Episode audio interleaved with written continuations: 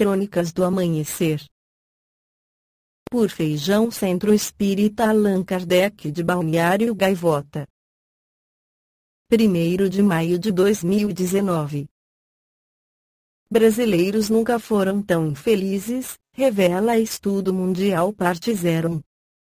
O brasileiro atingiu o ápice de sua infelicidade em 2018, segundo a pesquisa World Happiness Report Relatório Mundial de Felicidade, feita pela empresa de opinião Gallup.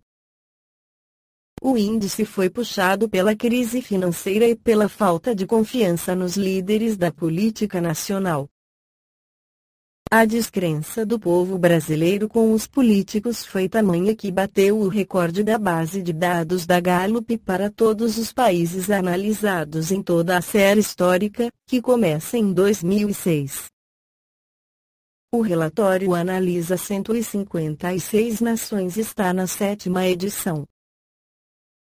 A cada nova publicação, os analistas dão foco para um novo ponto de vista, e o deste ano foi Infelicidade Comunidades. Os principais aspectos observados foram a influência dos governos, das mídias sociais e das normais sociais.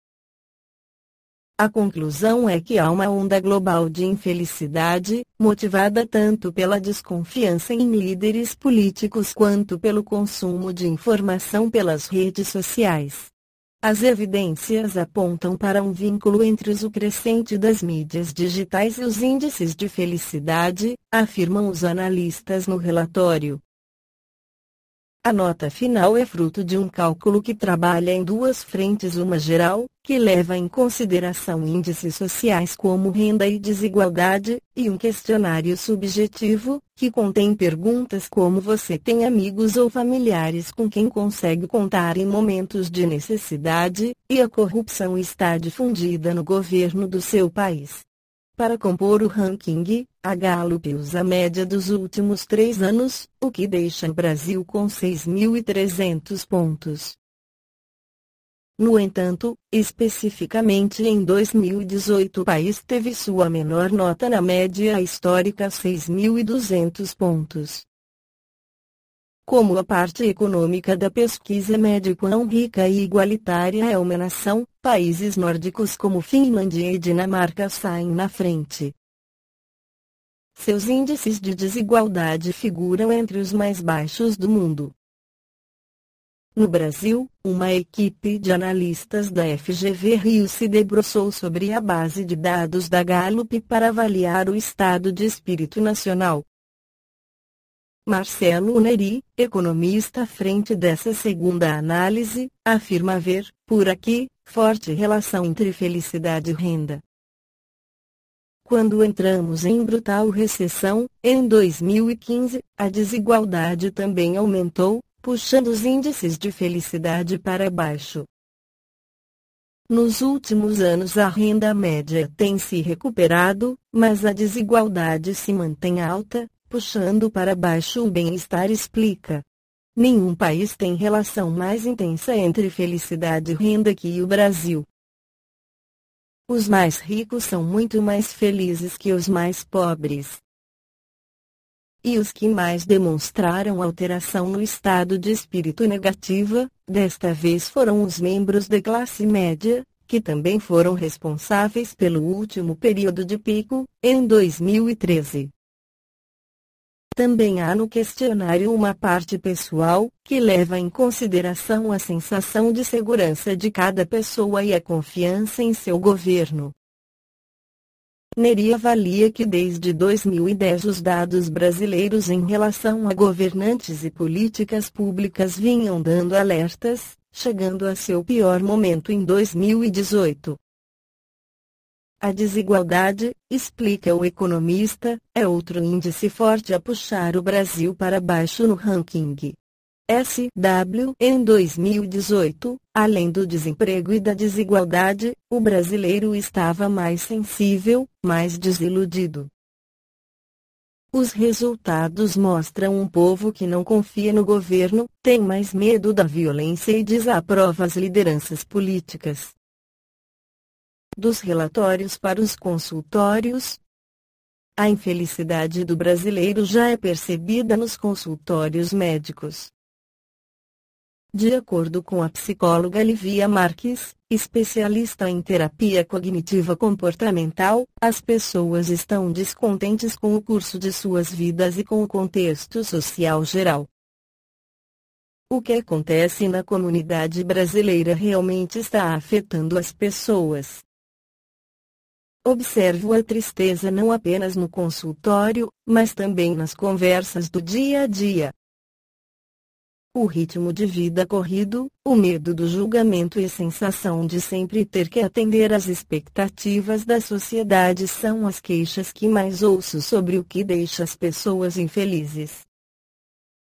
Já Rosiana Ribeiro, psicóloga especialista em motivação comportamental, afirma que a sensação de insegurança não apenas em relação à violência nas ruas, mas também a instabilidade profissional e financeira é outro motivo apontado pelos pacientes. A sociedade está exausta, os jovens já estão cansados, mesmo sendo novos.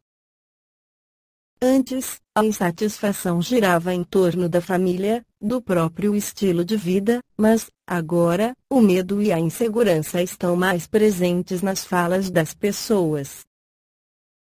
No Livro dos Espíritos, pergunta 922, Allan Kardec questiona a felicidade terrestre e a relativa posição de cada um.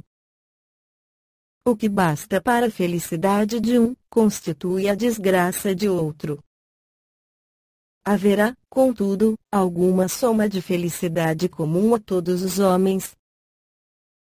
A resposta dos espíritos é com relação à vida material, é a posse do necessário. Com relação à vida moral, a consciência tranquila e a fé no futuro. No livro Filosofia Espírita volume 19 O Espírito Miramês, pela psicografia de João Nunes Maia comenta essa questão, algo de felicidade na Terra existe, como marca da sua existência nos mundos venturosos, todavia, ela tem uma escala que deve ser obedecida nos caminhos humanos. Cada criatura a vê por um prisma e assente na diversidade que a evolução ou despertamento lhe mostra. A felicidade, com relação à vida material, são os bens terrenos, onde não falta o necessário. Em se falando da vida moral, é a tranquilidade da consciência, aquela que não se perturba com os acontecimentos transitórios do mundo exterior.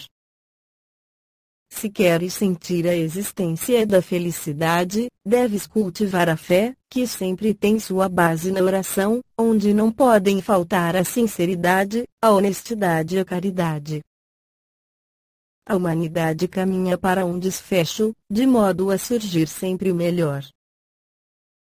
Deus, pela presença do Cristo na Terra, sabe fazer o aproveitamento de todos os acontecimentos. A própria história nos dá exemplo disso no passado. Tudo forjado pelos homens passa a ser lições para os mesmos, sem que haja perda para ninguém. País algum destrói seu irmão. A lei de amor nos fala pelos fatos, que colhemos tudo o que plantamos, na sequência da lei de justiça. Não existem países subdesenvolvidos que são massacrados pelos outros de maior capacidade bélica e financeira. Cada um recebe igualmente o que merece na pauta da vida. Tudo redunda em lições que lhes compete receber, e cada um no mundo tem a sua glória com que deve ser coroado. Não há perdas, há sempre ganho, por ter Deus onisciência do que fez e do que deverá acontecer. Não há passado, nem presente, nem futuro. O Senhor se encontra no eterno presente. Compete a todos nós estudarmos, trabalharmos e aprendermos, porque a nossa vida é a vida de Deus, irradiando-se em todas as direções. As nossas vidas se encontram amalgamadas na vida do Todo-Poderoso. Não há condições, por enquanto, de expulsar as trevas da terra, por existir ainda trevas dentro de cada alma. Neste sentido, podes estudar o que anotou Marcos então, convocando-os Jesus, lhes disse, por meio de parábolas como pode Satanás expelir a Satanás. Marcos, 3, 23 O homem está cheio de trevas, como pode expulsar as trevas do mundo? Primeiramente é preciso limpar o interior para que o exterior se limpe sob as bênçãos do Senhor, Deus Todo-Poderoso.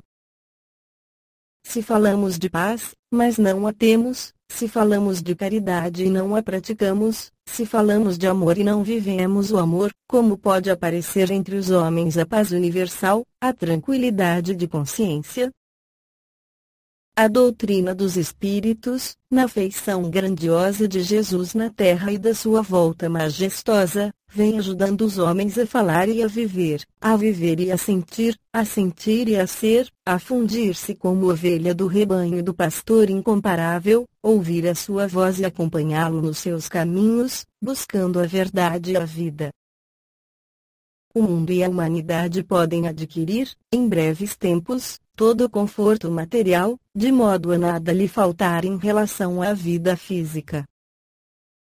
Mas, ainda falta algo mais importante para sentir a felicidade, que é a tranquilidade imperturbável da consciência, é o cumprimento da lei de amor, que somente nos dará o ambiente do céu, quando passarmos a viver Deus na nossa intimidade do coração. A felicidade cresce em cada criatura, com o seu crescimento cristão e na sua pureza original. Compete a cada um esforçar-se para arrancar o joio no momento exato, e adubar o trigo na hora certa. Aí começam a surgir, na lavoura da alma, novas esperanças quanto às promessas de Jesus, das grandes bem-aventuranças, aparecendo nos céus da alma o céu de Deus. Esta foi a crônica do amanhecer de 1 de maio de 2019. Por Feijão Centro Espírita Allan Kardec de Balneário Gaivota. Que a paz esteja com todos.